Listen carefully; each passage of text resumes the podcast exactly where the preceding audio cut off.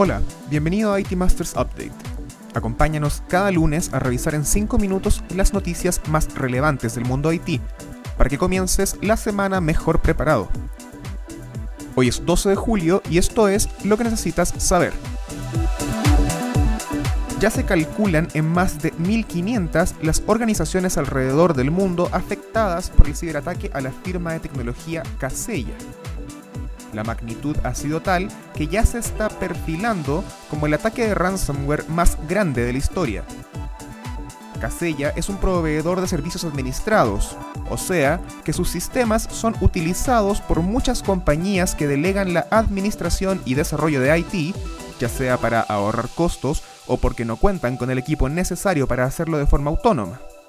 O sea, un blanco apetecible para los hackers el grupo criminal Rebel utilizó la plataforma de Casella para enviar código malicioso a sus usuarios, mediante una actualización de seguridad que parecía perfectamente confiable. El ataque afectó a muchas pequeñas y medianas empresas, pero también causó disrupciones mayores, como el cierre de cientos de supermercados en Suecia y la suspensión de los sistemas de escuelas y jardines infantiles en Nueva Zelanda. Los hackers pidieron 70 millones de dólares para liberar los sistemas, cifra que desde el viernes ha sido renegociada y ya va en torno a 50 millones de dólares. Todo esto, por supuesto, en medio de la polémica respecto a si es ético pagar una extorsión de este tipo, aunque las empresas realmente no tienen muchas más alternativas. Lo terrorífico de este ataque es que afectó justamente a los servicios que se utilizan para proteger a las empresas de código malicioso y extorsión. Si ni siquiera quienes proveen seguridad pueden sentirse seguros, ¿quién sí?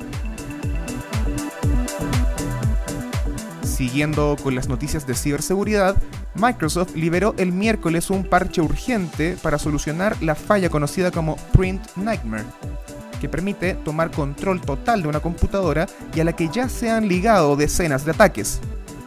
El bug que afecta al sistema encargado de administrar los archivos que se imprimen en todas las versiones de Windows se volvió público en diversos foros de cibercriminales antes de que Microsoft tuviera oportunidad de liberar un parche. Print Nightmare permite a los atacantes ejecutar código de forma remota con privilegios de sistema, o sea, permite instalar programas, robar o eliminar información, generar nuevas cuentas con altos privilegios, entre muchas otras posibilidades. Así que la recomendación es instalar el parche de seguridad en todos sus equipos cuanto antes. Finalmente, y como adelantábamos hace unos meses, un grupo de casi 140 países, dirigidos por la Organización para la Cooperación y Desarrollo Económicos, OCDE, acordó concretar una reforma al sistema de impuestos en todo el mundo, para que las grandes empresas digitales retribuyan de forma justa a los países que las alojan, evitando también con otras medidas las prácticas de evasión fiscal, tan comunes en este segmento. El impuesto mínimo acordado será del 15% y se espera que genere alrededor de 150 mil millones de dólares en ingresos por impuestos a nivel global. ¿Y qué pasa con México? El acuerdo fue aceptado por los países que integran el marco contra la erosión de la base imponible y traslado de beneficios, conocido como BEPS, y orquestado por la OCDE. Dado que México es parte de ese grupo, no podrá eludir el impuesto global. La homologación de los impuestos también busca evitar que las grandes tecnológicas escapen hacia paraísos fiscales, dado que pagarían impuestos similares en todos lados.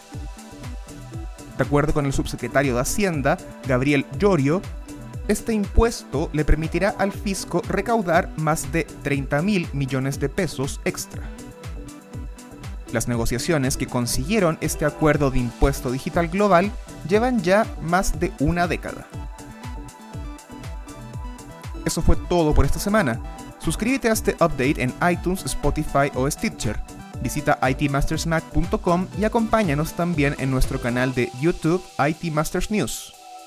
Hasta la próxima.